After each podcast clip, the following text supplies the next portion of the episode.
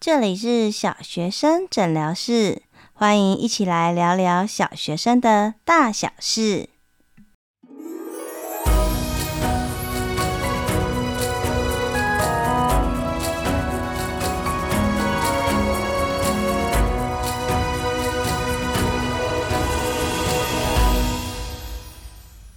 Hello，Hello，我是怡晨，欢迎大家再次回到小学生诊疗室。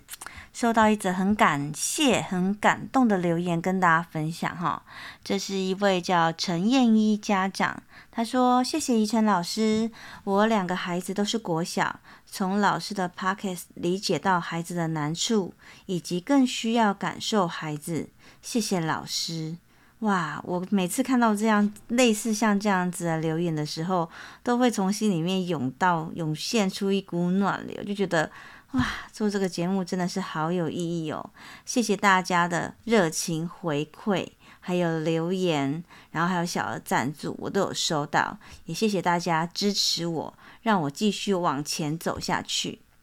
那我们上一次啊，我上个礼拜谈到的，其实就是带孩子从旅行中体会生活跟课业其实是相关的。现在学习的东西是为了生活做准备，而在生生活中也可以体验到我学习的这些东西，验证这些东西其实对生活是有帮助的。那接下来我们这一周就要回到，又回到就是，呃，回到学习策略、学习的方法这边哈，因为我们收到很多很多的留言，好，所以比如说像是，呃，有一个 Elsa 的妈妈三年级，她就写说笔记心智图，我想应该是想要询问笔记心智图怎么样做哈，但还是希望大家可以把留言写完整、写清楚一点，这样我会比较贴近大家的需求。那另外是有一位是吴佳莹啊，家长的留言是说，哦，三年级社会啊，为什么要学习啊？学习跟学习的方法，我的小孩课本呐、都没有做笔记，那他不想写字，给我用画图，然后很多回复都用同一个图，然后用荧光笔画重点，然后他说整段都是重点呐、哦，类似像这样，然后就非常的崩溃，孩子会觉得说，为什么一定要用你的方法？为什么一定要照课本？好，所以孩子就会觉得启动保护防卫机制，然后跟家长就是有一点对立冲突这样。那我会比较建议，就是像这样的孩子啊，可能他其实他的重点跟他的问题，可能不是在学习上，他可能在别的地方，所以可能要先让他安心，让他知道说，诶，哦，我们是希望可以站在帮助你跟沟通你的角度上。那我们其实，在节目也一直有跟大家分享，是面对孩子的时候啊，不一定孩子就是一定要用我们的方法，好，我们一定要忍住。然后我们可以用一些方法催化孩子，发现他有困难，然后之后我们再让让让他提点他，催化他，然后让他发现他是需要方法的。那我们提供方法，其实我们也没有办法强硬规定孩子一定要照着我们的方法做，除非孩子自己觉得这个方法对他是有用的。哦，所以真的是要忍住，然后从希望用各种方法从孩子嘴巴里面自己说出来的答案才是正确的。那如果这时候孩子还没有办法接受，我们可能要先去呃处理或者是沟通其他情绪的状况跟问题，然后才慢慢慢慢的再回到这边。那也是站在尊重跟给予自由的方式哈，所以教养难真的是难在这里，就是其实他是要训练我们的心，好，我们有没有办法就是忍住，然后提供孩子自由，或者是用别的方法让孩子觉得，嗯，这个真的很重要，或者是让他自己觉知，好，所以真的教养跟教育难就难在这里，不然任何事情我们都用强迫就可以解决，那其实说起来真的太简单了，OK 哈，希望我的这些建议对你有一些帮助。那还有，比如说像还有另外一位是，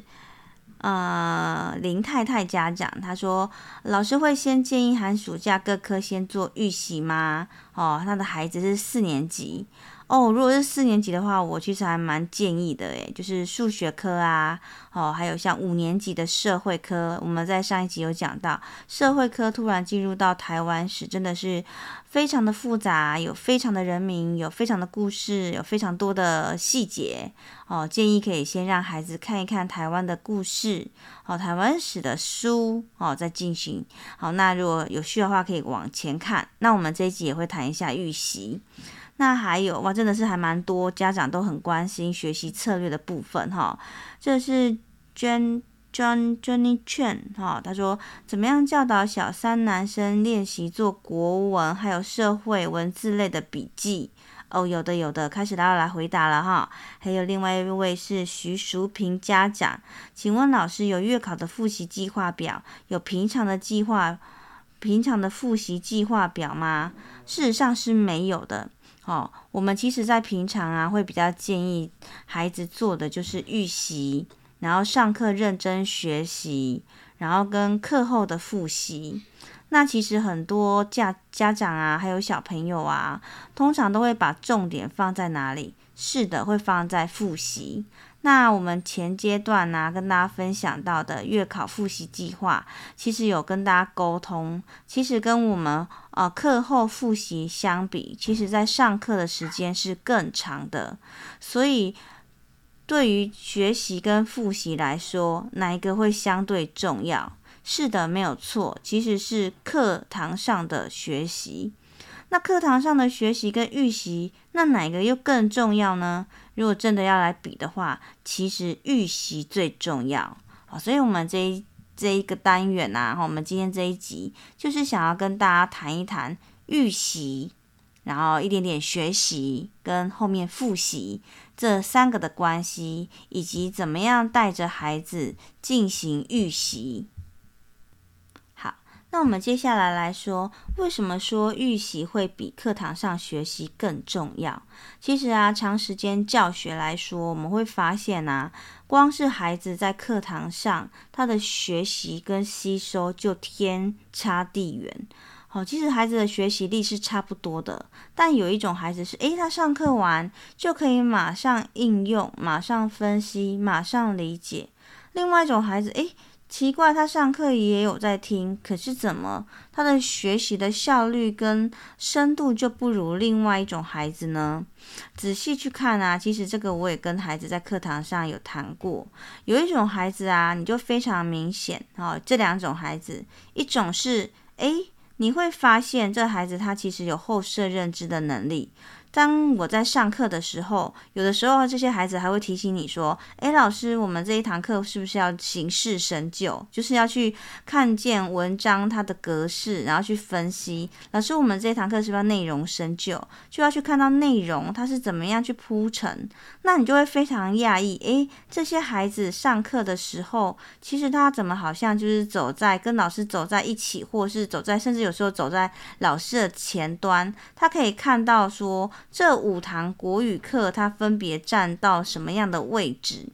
那这些孩子啊，他的学习就不是像一般的孩子这样，他会去知道每一堂课跟每一堂课的关系，他也会去预测。诶，上一堂上一课是老师是这样这样这样，每一节是这样分配的，这一节是不是也可能是这样这样这样这样分配？他会看到课和课。单元跟单元之间那一条看不见的线，所以他就可以用这一条看不见的线往下去预测，往下去思考。然后呢，他在上课的时候也会问一些比较深入性的问题，比较全面性的问题。然后他还会上课的时候，还会呃指出可能老师说的不太好的地方，哦，或者是可能会举出一些例子。然后他上课会举手发问，发问的内容也不是纯粹就是直接内容有的，他可能会问一些比较深入的或课本没有讲到的，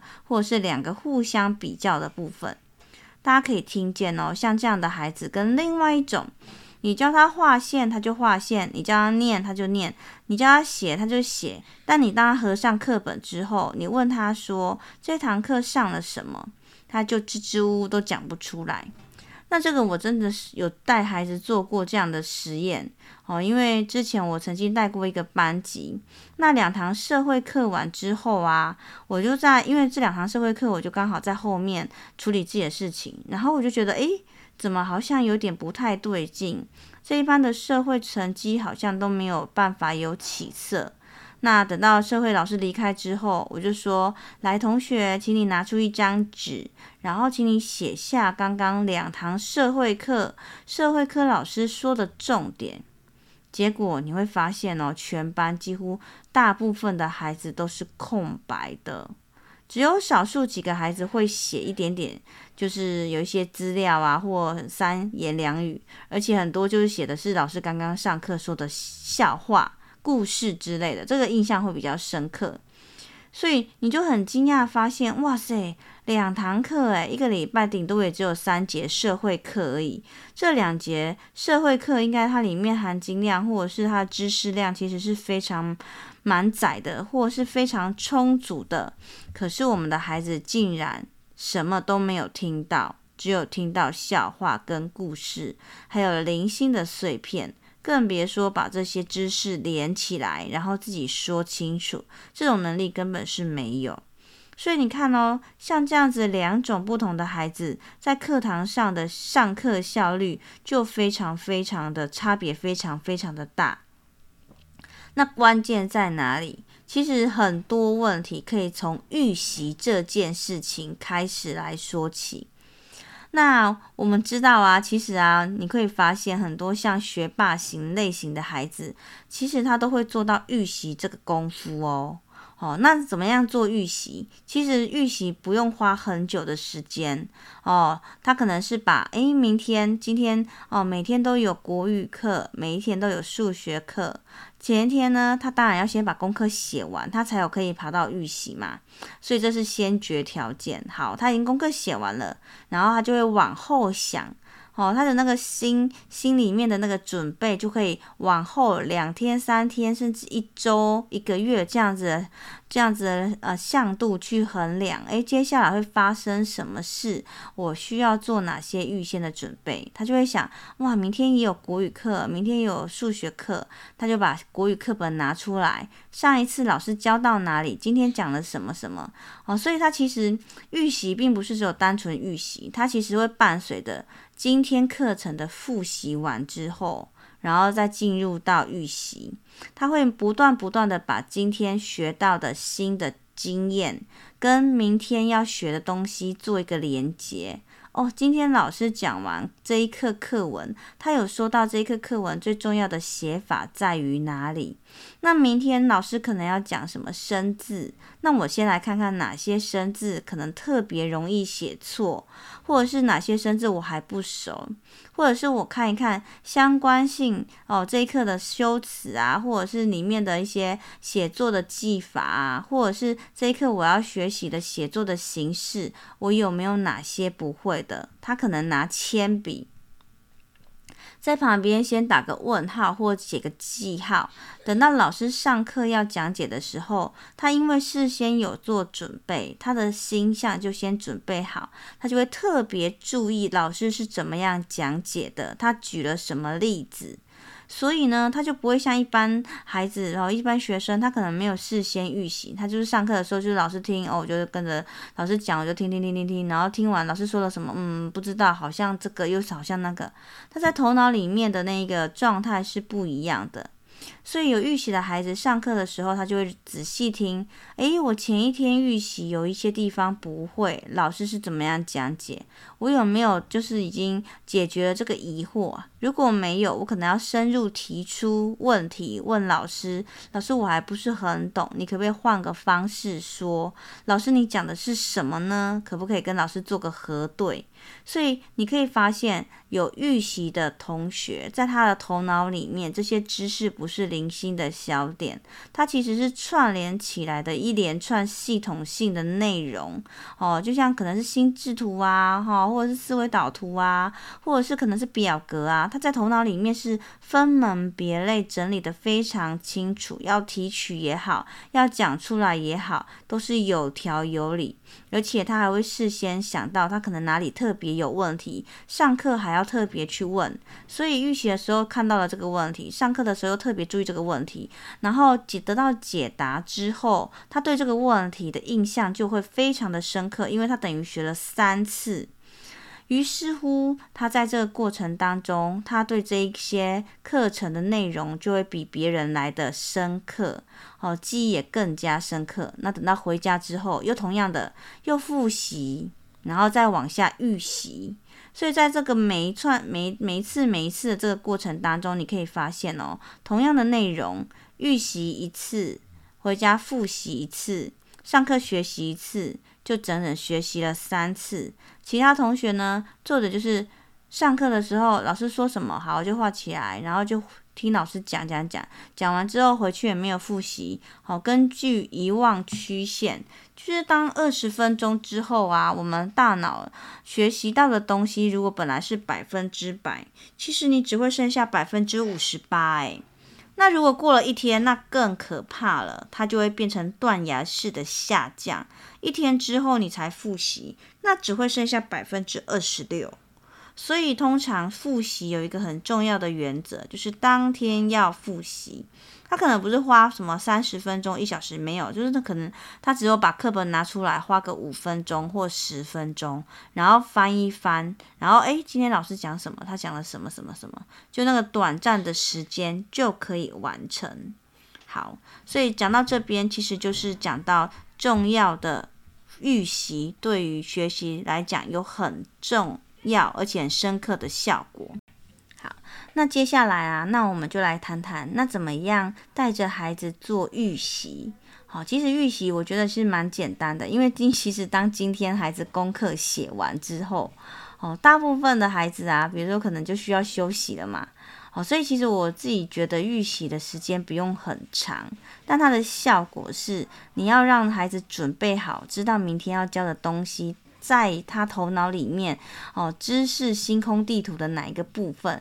怎么说呢？我们举呃数学来说好了啊，举例来说，像今天孩子他可能在学校，诶，学完了小数的比大小，那。其实，如果一个孩子他学习数学是，嗯，真的是有活着，或者是他真的是很知道自己在做什么，他其实会判断，诶，明天比完大小之后，从一年级以前比完大小之后，后面我就会想要知道到底是多了多少，所以接下来就会开始进入到加减，可能就会进入到小数的加减，哦，所以他可以稍微翻翻课本，看看，诶，小数的加减？有什么特别的地方，哪里特别要注意？跟我想象中的小数加减有没有一样？哦，原来这边跟以前不一样的是，以前在整数加减的时候啊，都是右侧对齐，因为个位对齐个位嘛。可是小数的加减它不是哦，它是因为呃十分位要对齐十分位，百分位要对齐百分位。可是有些小数它是没有百分位，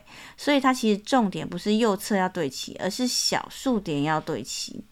那如果他可以做到这样，我就觉得 A 预习就蛮成功的哦。或者是有些孩子他是，诶，为什么现在是这样？只要对齐，我不晓得。他其实就要拿出铅笔来，在旁边打个问号，仔细听听看，隔天老师会怎么样讲。我觉得这样子预习就已经 OK 足够了。或者是呢，诶，我今天上完了一课国语课课文，明天老师要上新课，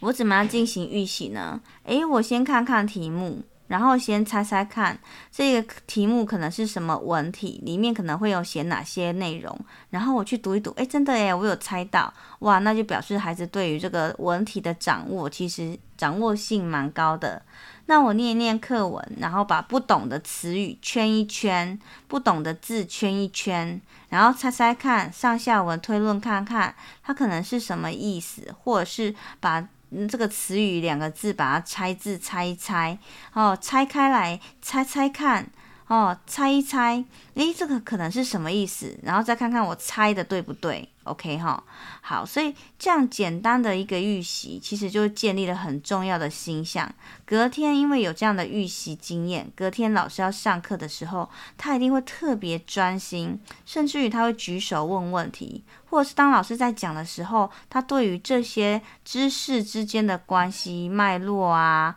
哦，或彼此间的关系啊，或包含啊，或推进一步啊，他都会比较了解。所以他上课的效能就可以大大的提升。好，所以我们这一节呢，就简单稍微说一下，当孩子啊可能年啊、年级越来越大的时候，相对于复习来讲，其实更重要的是他课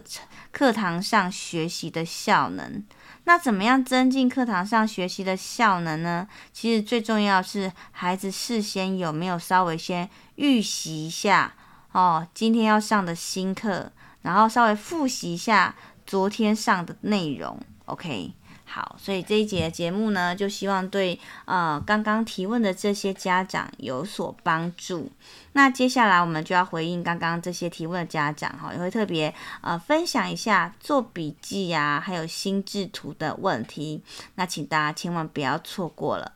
好的，那我们今天节目就到这边。有任何问题呢，都欢迎大家可以到小学生诊疗室的粉丝团来跟我做互动。如果觉得这个节目有帮助的话，也非常欢迎大家可以小额赞助。好，你的小额赞助呢，是支持我把这个节目做得更好的动力。那有任何问题呀、啊，也请大家一定要到小学生诊疗室粉丝团置顶的文章哈，许愿池去留言，或者是节目的资讯栏也有哈，不要传讯息，因为它很容易就会被淹没在讯息海里面。好，那我们今天的节目就到这里，祝福大家呢，今天也有美好的一天。好，再见喽，拜拜。